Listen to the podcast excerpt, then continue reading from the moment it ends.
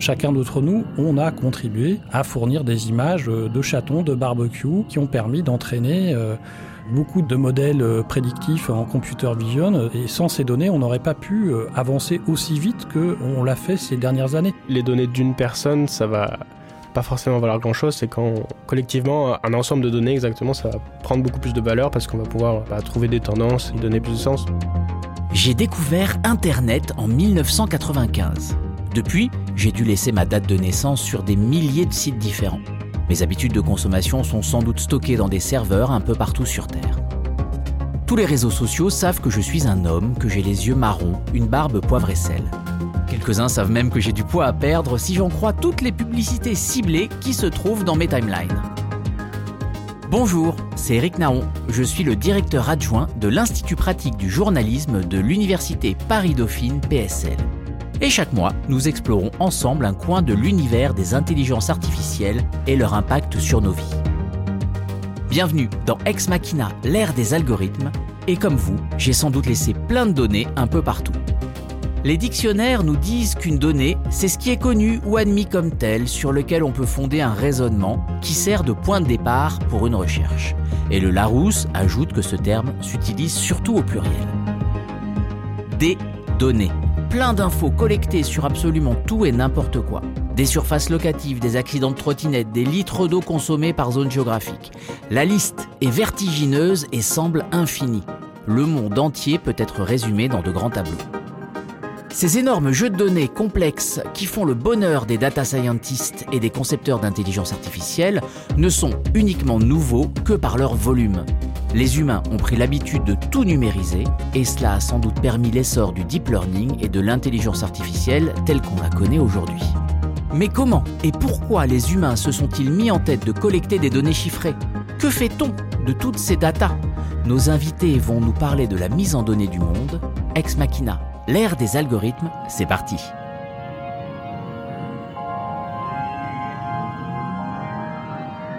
Pour en discuter, je suis dans le studio de l'Université Paris-Dauphine PSL avec Henri Isaac et Théo Delemazure. Bonjour. Bonjour.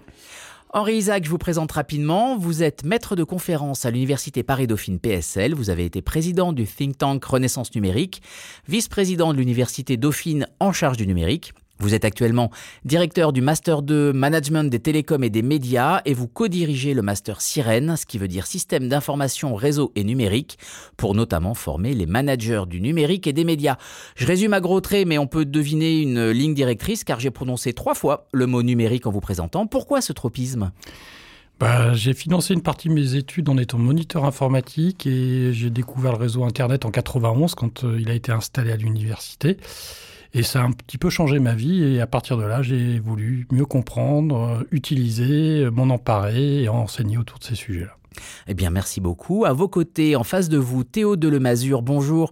Euh, vous êtes doctorant en intelligence artificielle à l'Université Paris-Dauphine PSL. Votre thèse en cours porte sur le choix social computationnel. Il s'agit de l'étude des modes de scrutin et des différentes manières de voter. Et on vous connaît aussi pour votre applicatif de droite ou de gauche qui a cartonné sur les réseaux sociaux. En quoi ça requiert de l'intelligence artificielle? Le site euh, de gauche ou de droite, euh, pour expliquer euh, rapidement, les utilisateurs rentrent n'importe quel mot, phrase ou, nom dans le site, un peu comme dans Google, et puis ça vous... Une intelligence artificielle va vous dire si c'est de gauche ou de droite. Donc c'était surtout pour rigoler, mais donc l'idée c'est que l'intelligence artificielle va se baser sur un peu tout ce qui se trouve sur Internet ce qu'elle a pu euh, emmagasiner dans son entraînement pour euh, essayer de catégoriser euh, ce qui se passe si c'est de gauche ou de droite. Et alors, on touche un petit peu au, cœur du sujet de cet épisode, c'est-à-dire que fait-on avec les, données et les, les, IA sont nourris aux data. Et que sont finalement ces big data? D'où viennent-elles, Henri Isaac? Alors, on vit une époque depuis la mise en réseau de la société Internet où la volumétrie de la collecte des données et la nature des données collectées a beaucoup évolué. Mais on a déjà collecté des données euh, dès le 19e siècle. Hein. Euh, l'informatique, elle vient des problématiques de recensement des populations qui nécessitaient des temps de traitement très élevés. Donc on a voulu mécaniser, ça s'est appelé la mécanographie.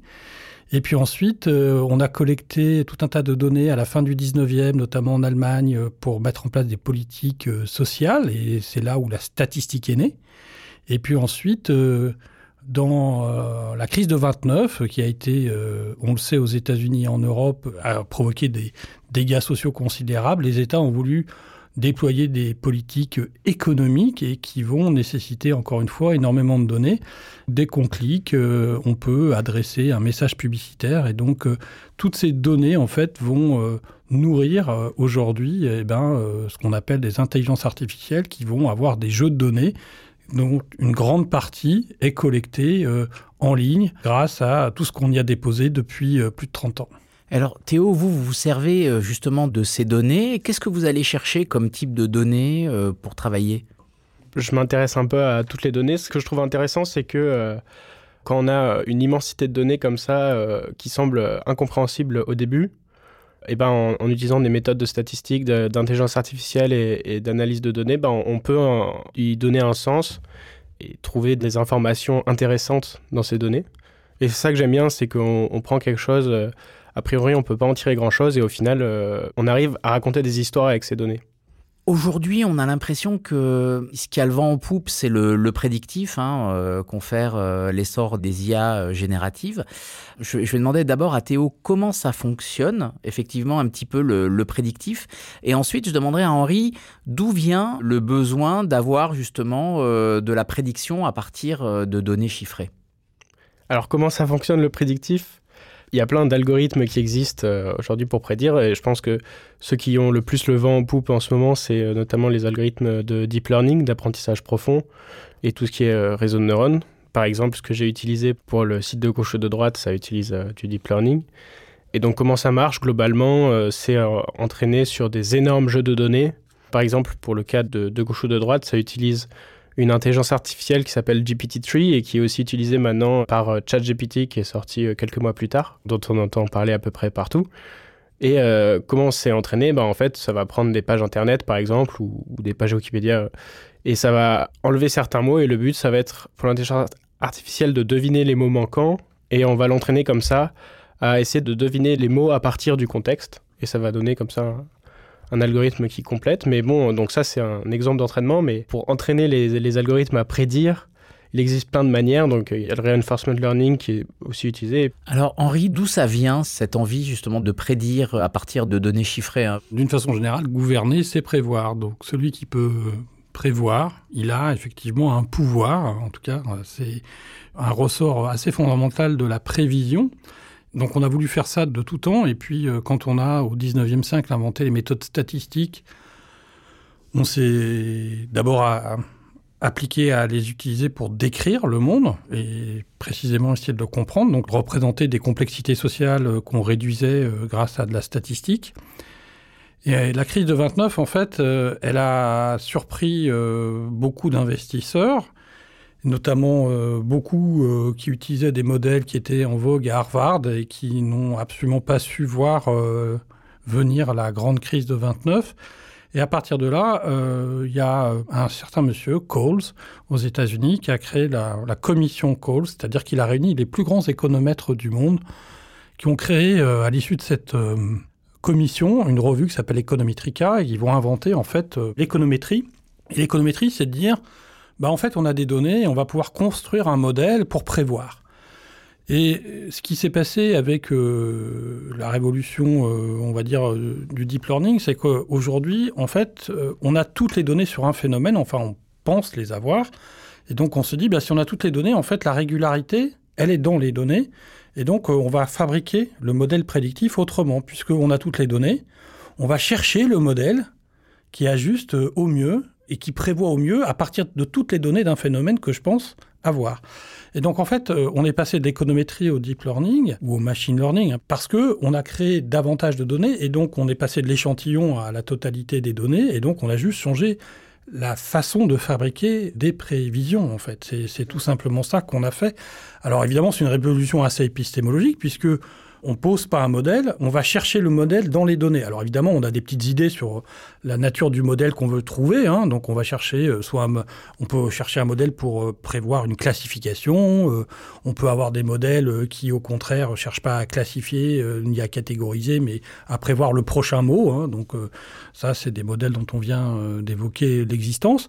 Bref, la prévision, c'est quand même le propre de l'esprit humain. Et euh, je crois avoir lu récemment que Yann Lequin disait que c'était le propre de l'intelligence humaine. Je suis assez d'accord avec ce qui vient d'être dit. Et puis, ça peut aussi euh, prévoir. Euh, on a parlé des marchés financiers, mais donc aujourd'hui, c'est très utilisé l'intelligence artificielle pour prévoir justement les marchés financiers. Et donc là, c'est pas de la catégorisation, c'est prévoir combien vaudra cette action dans deux jours, dans deux ans, dans, dans 20 ans. Vu que maintenant on arrive à traiter des énormes euh, quantités de données très rapidement, c'est pour ça qu'on a pu passer à des modèles plus performants et notamment, comme ça a été très bien expliqué, qui se basent sur les données et pas vraiment, on définit pas un modèle euh, par avance. Ici, on, utilise les données pour créer le modèle, ce qui est un peu la révolution du machine learning. Moi, ça m'amène à me poser une question euh, qui va sans doute vous paraître euh, un peu bêta, mais, c'est mon rôle. On a vu émerger des concepts comme big data ou des métiers comme data scientist. Est-ce que euh, on pourrait un petit peu expliquer, en mettant en perspective cette mise en données du monde, bah, que sont ces concepts? Alors, big data, c'est un journaliste hein, qui a forgé le terme. Et il a juste voulu traduire le fait qu'effectivement on assistait à une explosion de la volumétrie des données, ça, c'est un premier phénomène. Ensuite aussi, il y a la variété des données qu'on produit. On a, enfin, nos smartphones ont produit des milliards de photos qui ont grandement aidé à produire tout un tas de jeux de données qui permettent aujourd'hui de faire du computer vision qu'on n'avait pas avant. On avait les méthodes, mais on n'avait pas les données. Hein. Donc ça, ça a été euh, quand même une très grande euh, production de données. Donc la variété, on produit du texte, on produit de la voix, on produit du son. Enfin bref, il y a une grande variété de données qu'on n'avait pas avant, sous format numérique. Hein donc on ne pouvait pas forcément les utiliser. On en produit très vite. Tous les jours, on produit euh, énormément de données. On parlait des marchés financiers. Les marchés financiers, c'est des volumétries euh, assez sidérantes euh, de transactions dans l'ordre de l'infraseconde. Donc, c'est des volumes, de la vitesse et de la variété. Et puis, tout ça, on a voulu parler donc principalement de la volumétrie, mais c'est aussi la nature des données qu'on produit. C'est-à-dire que globalement, la statistique, elle est produite par les États, ensuite par les entreprises, et aujourd'hui, c'est nous qui produisons les données par nos comportements qui sont tracés en ligne ou euh, auxquels on contribue. Euh, dans les réseaux sociaux, on poste beaucoup de photos qui sont euh, très utilisées pour certains datasets pour entraîner quelques modèles. Et donc, aujourd'hui, nous produisons nous-mêmes nos données. quand on a une montre connectée, on produit des données. Quand on a un podomètre, on produit des données. Et donc, aujourd'hui, tout le monde produit des données. Ça, c'est la partie big data. Quoi. Quand on a une carte bancaire, on produit des données. Chez le médecin, on a des mm. données médicales. Le big data, c'est simplement un mot valise qui est parfois euh, mal défini, mais qui euh, essaye de traduire un phénomène où euh, davantage de personnes produisent de données, tout le monde produit des données, et la volumétrie et la variété des données a largement évolué en volume ces dernières années. Data scientist, alors euh, je suis toujours ennuyé euh, parce que la data Moi aussi.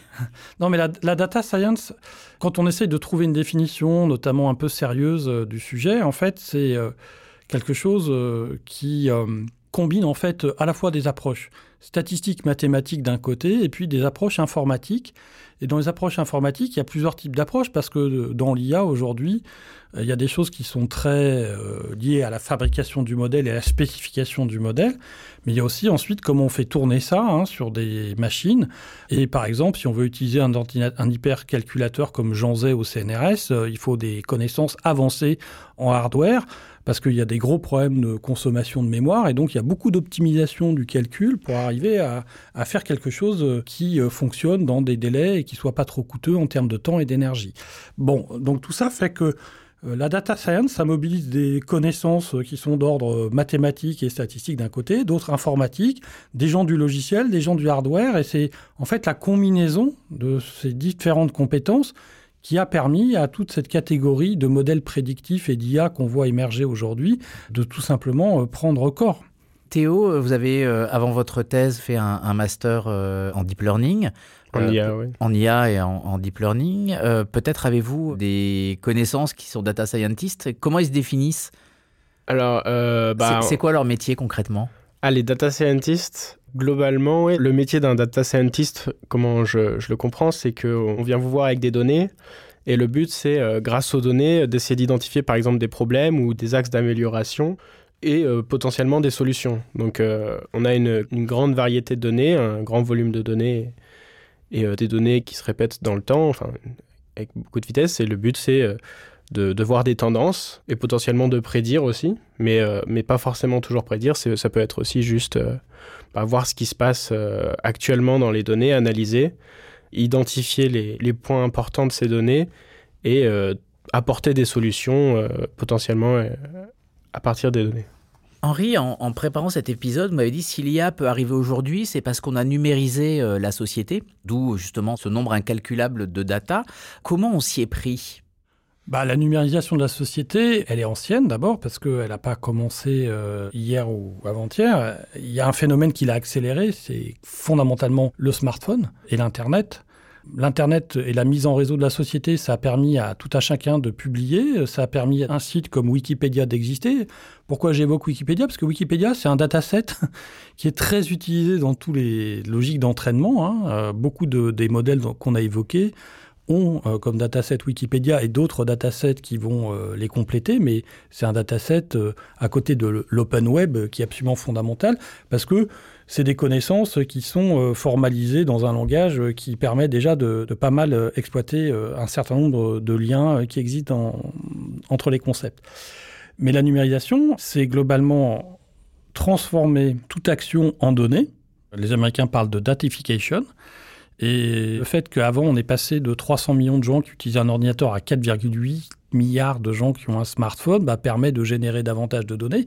Je pense notamment aux images où on ne comprend pas totalement que chacun d'entre nous, on a contribué à fournir des images euh, de chatons, de barbecue, euh, qui ont permis d'entraîner euh, beaucoup de modèles prédictifs en, computer vision. Et sans ces données, on n'aurait pas pu avancer aussi vite que on l'a fait ces dernières années. Et quand on regarde à partir de quelle année globalement on a fait des percées dans le deep learning, bah, c'est très concomitant de la disponibilité de ces données. Et c'est des grands jeux de données qui on avait globalement les modèles et les idées, et il, manquait juste des données et de la puissance de calcul, hein, qui ont été les, la, combinaison qui a fait que depuis globalement 2008, euh, les choses ont accéléré de très fortement, et 2008, c'est l'année de la sortie de l'iPhone. Comme par hasard.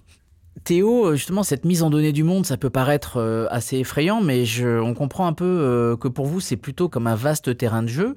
Où est-ce que vous allez chercher vos données à la fois pour vos travaux académiques et puis pour vos projets annexes? Moi, du coup, comme vous l'avez dit, je travaille en théorie du choix social euh, computationnel. Quand on utilise des jeux de données, c'est des jeux de données notamment de bases de données d'élections, de vote, qui ne sont pas forcément des élections politiques, ça peut être des élections euh, pour choisir une date ou pour un restaurant. Et donc ces bases de données-là, c'est pas des big data, enfin c'est pas des énormes bases de données. Euh, et donc il y a des sites qui référencent toutes les bases de données de ce type-là. C'est vachement bien, donc ça fait partie un peu de cette idée d'open data, qui est à la fois pour les institutions, mais notamment dans la recherche, quand on utilise un dataset, qu'on crée un dataset, en faisant une expérience, on crée un dataset, en général on essaye de le rendre public, parce que ça va permettre à d'autres chercheurs de l'utiliser euh, eux-mêmes dans leur recherche. Par contre, pour mes projets annexes, euh, j'aime beaucoup aller sur les sites du coup d'open data un peu institutionnels comme celui de la mairie de Paris ou, du gouvernement, donc opendata.paris.fr ou opendata.gouv, ou même celui de l'Assemblée nationale, j'ai beaucoup euh, regardé. Je, prends le dataset comme ça et puis ça permet de, bah, comprendre des choses sur un peu la société qui nous entoure pendant la crise du Covid, il y avait euh, Covid Tracker qui avait beaucoup tourné et c'est exactement ça. C'était un, un, site qui utilisait les open data de tout ce qui touchait aux données de santé et puis ça présentait ça aux gens. Et en fait, les gens, ça les intéresse de connaître les données juste quand on a face à un tableau de 100 000 lignes ou un beau graphique, c'est pas pareil. Et donc moi, j'aime bien transformer ces tableaux de 100 000 lignes en, en beaux graphiques euh, ou même les utiliser pour euh, créer des applications ou des sites un peu rigolos. D'accord. Oui, on a, sérieux aussi. Hein. On, on avait, on avait bien senti que sur vos, sur vos projets annexes, il y avait un, un aspect un peu amusant, voire euh, parfois un peu militant, parce que euh, vous avez aussi, euh, on trouve sur votre site, un calcul des temps de parole des femmes à l'Assemblée nationale. Donc justement, à partir de ces données, comment vous avez fait et à quoi vous êtes arrivé au final?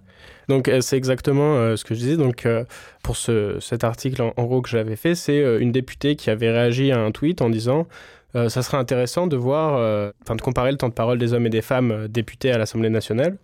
Et on, entend souvent ces remarques, oui, il y a du sexisme à l'Assemblée nationale, et donc je voulais vérifier à quel point c'était vrai, et déjà s'il y avait du sexisme ou pas, ça c'est un peu dur à déterminer, mais notamment si, avec les données, on peut dire objectivement, est-ce que les femmes parlent plus que les hommes à l'Assemblée nationale en nombre de mots, par exemple?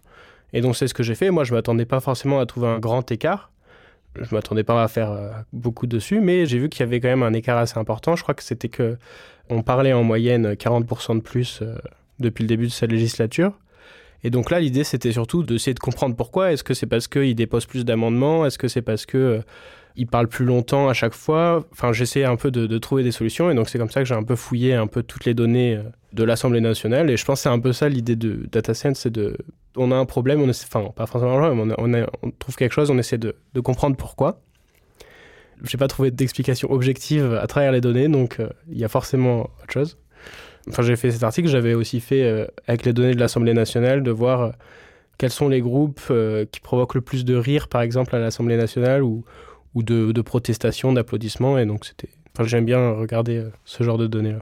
Mais ça, c'est possible parce qu'il y a des comptes rendus Exactement. de toutes les séances dans lesquelles on note les applaudissements et les rires. Et ça permet de coder et donc de quantifier, en fait, ces phénomènes. Voilà, c'est ça. On a les comptes rendus avec ce que les rédacteurs appellent des didascalies, et qui contiennent s'il y a des rires, des applaudissements, etc. Et donc, à partir de l'analyse du texte, on peut justement compter euh, le nombre de, de rires. Et donc, on rit le plus de qui? Faut faire en proportion du temps de parole. Par exemple, il y a des députés qui parlent moins, mais je crois que ceux, ceux qui provoquent le plus de rire, c'était les communistes et les républicains. Sans commentaire. Il y a un, pan, euh, pour terminer un peu cet épisode, il y a un pan qu'on n'a pas encore abordé euh, sur les comportements euh, et sur les prédictions des comportements à partir de données, mais c'est un peu l'éléphant dans la pièce. Hein. Je voudrais qu'on revienne un petit peu sur le réseau social Facebook, Meta et peut-être l'histoire de Cambridge Analytica, car effectivement, on avait des données des uns et des autres, des données, alors là, il y avait un problème aussi de confidentialité, mais des données qui permettait de prédire les comportements euh, politiques. Alors, quelles sont ces données et est-ce que ces prédictions de comportement euh, sont fiables? Moi, j'ai un avis sur Cambridge Analytica qui, euh, d'abord, invite chacun des auditeurs à aller lire le rapport de l'Assemblée britannique qui n'a pas été repris par beaucoup de médias et qui, en fait, établit des faits avant des fantasmes autour de ce qui s'est vraiment passé. Bon, et donc, Globalement, il faut quand même rappeler les faits. C'est un chercheur russe dans une université qui, euh, à l'époque, demande l'accès à l'API du graphe social de Facebook dans un cadre qui est prévu euh, par Facebook pour accéder à ces API quand on est chercheur. Il capte euh, des données et ensuite ces données vont être utilisées. C'est ça que Facebook ne savait pas et qu'il n'a jamais révélé à Facebook qu'il a fourni à Cambridge Analytica. Mais Facebook, euh, de son côté, ne pouvait avoir aucun élément qui euh, lui permettait de penser qu'elles allaient être réutilisées, notamment aux fins pour lesquelles elles ont été utilisées. Et après, le rapport du Parlement britannique, il est assez intéressant parce qu'il montre que dans l'enquête qu'ils ont menée, il y avait cette, euh, idée que, bah oui, bah, grâce à toutes les données que j'ai, je vais pouvoir cibler, en fait, des messages publicitaires. Et donc là, on est dans le marketing classique. Et on n'est même pas sur du marketing comportemental, on est sur du marketing classique. Euh, j'ai un certain nombre de critères euh, et j'adapte mon message euh, en fonction de ces cibles. Bon, conclusion de l'enquête britannique est assez étonnante parce qu'ils disent en fait Cambridge Analytica, quand on les a audités, on a récupéré toutes les données, on s'est aperçu que d'abord c'était un immense foutoir et que c'était pas si bien géré que ça et qu'au fond on a des gros doutes sur le fait que c'est pu influencer réellement le vote Bon, ça c'est la conclusion du Parlement britannique qui est quand même euh, pas tout à fait le fantasme dans lequel euh, beaucoup de médias sont tombés, mais effectivement l'idée que euh, grâce à des données, alors des données on va dire démographiques ou des données comportementales, on puisse cibler des messages notamment publicitaires dans le cadre de campagnes électorales, c'est l'application des techniques de marketing au, marketing politique et c'est pas tout à fait nouveau. Ça a commencé avec le téléphone en 1973 aux États-Unis. Théo, votre, euh, est-ce que vous avez un point de vue sur euh, l'utilisation de, ces données euh, à des fins marketing ou pour influencer des votants? Alors, alors c'est vrai que c'est pas nouveau d'utiliser des données. C'est vrai que là maintenant on a accès à beaucoup plus de données, notamment bah, tous les clics qu'on fait, toutes les transactions qu'on fait, toutes les vidéos, combien de temps on regarde une vidéo. Ça, ça peut être utilisé à des fins marketing ou alors politique. Facebook, je crois qu'ils empêchent de faire des campagne de publicité politique pendant les élections Pendant les élections, ils sont, c'est totalement interdit. Et après, ils ont un registre aujourd'hui euh, qui est accessible en ligne, en open data, il y a une API même, dans laquelle on peut voir toutes les campagnes qui sont dites politiques. c'est intéressant d'aller voir cette base de Facebook parce que euh, moi j'étais très surpris en la parcourant de découvrir que beaucoup de campagnes euh, de publicité sur Facebook sont considérées comme politiques, notamment par exemple des campagnes d'ONG. WWF est considéré comme une publicité de catégorie politique. Bon, euh, je suis pas sûr que j'en avais la même compréhension qu'eux, mais toujours est-il qu'on voit bien déjà de dire euh, où commence une publicité politique. Et donc, euh, c'est une question de catégorisation hein, des messages et de dire ça c'est politique, ça c'est pas politique. Alors après, il y a des périodes définies par la loi en France pendant lesquelles on n'a pas le droit de faire des campagnes politiques. En tout cas, oui, on n'a pas le droit. Très bien. Quelle est la, valeur de ces données? Parce que je me demande parfois si justement nos clics, nos roulements d'yeux devant un écran, quelle est la valeur que l'on donne à ça? À la fois parce que une donnée, ce n'est pas grand-chose, mais des données, euh, tout de suite, ça prend du volume et de la valeur. Euh. Les données d'une personne, ça va pas forcément valoir grand-chose. C'est quand, enfin, collectivement, un ensemble de données, exactement, ça va prendre beaucoup plus de valeur parce qu'on va pouvoir bah, trouver des tendances et, et donner plus de sens, mais la valeur du donné, c'est quelque chose de compliqué. Je ne sais pas si... Euh, J'aime toujours commencer euh, le cours que je fais sur ce sujet en disant, OK, combien, euh, à votre avis, Facebook fait d'argent avec vos données? Donc c'est assez intéressant parce que Facebook est une société cotée qui publie tous les trimestres des résultats dans lesquels ces chiffres-là sont communiqués. Donc il y a un revenu moyen par utilisateur qui est communiqué tous les trimestres et qui permet donc en plus de comparer ben, des modèles. Euh, est-ce que Snap euh, valorise mieux les données que Pinterest, euh, que Twitter, que Facebook? Et Facebook communique des données par grande région du monde et il y a des écarts très substantiels parce que globalement en Amérique du Nord, un Américain ou un Canadien globalement génère par an 240 dollars de revenus publicitaires par utilisateur. Ça paraît beaucoup, mais ça paraît peu aussi. Ça veut dire que globalement, la valeur d'un utilisateur de Facebook aux États-Unis, c'est 240 dollars. Si on va en Europe, ben, on est plutôt sur 100 euh, dollars. Et si on va dans le reste du monde, on est plutôt sur 40 dollars. Et si on va euh, en Inde, on est plutôt sur 10 dollars. Bon. Et donc, euh, c'est aussi très révélateur des capacités à dépenser de l'argent dans des campagnes marketing des marques. Et ça dit aussi des choses sur, on va dire, la volonté des marques de dépenser plus ou moins, et l'appétence aussi des populations vis à -vis de la publicité puisque euh, une des promesses euh, de la publicité en ligne, hein, c'est beaucoup de dire on va pouvoir mesurer les résultats des campagnes. Bon, alors il y a beaucoup de débats très techniques dans lesquels on ne va pas rentrer aujourd'hui qui permettent de douter de certaines parties de l'efficacité de la publicité en ligne. Toujours est-il qu'on a beaucoup de fantasmes autour de la valeur des données et la valeur individuelle d'une donnée. Euh, si vous regardez Pinterest, Pinterest, c'est 450 millions d'utilisateurs et la valeur d'un utilisateur annuel, c'est 10 dollars. Donc il faut beaucoup d'investissements technologiques, marketing, pour arriver à extraire la valeur des données et les présenter comme des segments d'audience qui vont permettre à des annonceurs bah, d'atteindre les personnes qui ont euh, ces caractéristiques. Alors ce sont des caractéristiques, aujourd'hui, la vraie différence, c'est qu'on a des caractéristiques euh, qui sont liées à des comportements d'usage en ligne. Par exemple, euh, si je vais sur la poste, le site de la poste.fr et que je dis que je vais changer d'adresse, bah, globalement, la probabilité que je sois en train de déménager est élevée. Et donc euh, cette donnée, eh ben, elle intéresse des gens qui veulent me parler au moment où je déménage. Ces annonceurs sont assez nombreux. Par exemple, si je vais sur un moteur de recherche pour dire tiens, je veux acheter un billet d'avion pour aller à Mexico, ben, globalement, des gens qui vendent des billets d'avion pour aller à Mexico, ils sont un certain nombre à vouloir me parler à ce moment-là. Et donc, en fait, ils vont utiliser le fait de la donnée où j'ai dit que je voulais aller à Mexico telle date qui est juste un signal en théorie de l'information qui va être utilisé pour euh, ben, déclencher une campagne publicitaire. Et donc euh, Google a mis au point un système dans lequel il dit, ben voilà, moi j'ai cette connaissance à cet instant de cette personne, est-ce qu'il y a des gens qui sont prêts à enchérir pour lui parler et donc lui envoyer une bannière? La grande révolution, c'est qu'on est capable d'annoncer à des moments clés de nos décisions d'achat, soit très en amont quand on recherche, soit quand on est très près de la décision. C'est ces données que le web et les applications ont contribué à, rendre disponibles dans des modèles euh, publicitaires. Très bien. Eh bien, quelles sont selon vous les données qui n'ont pas encore été euh, numérisées? Est-ce qu'il en reste?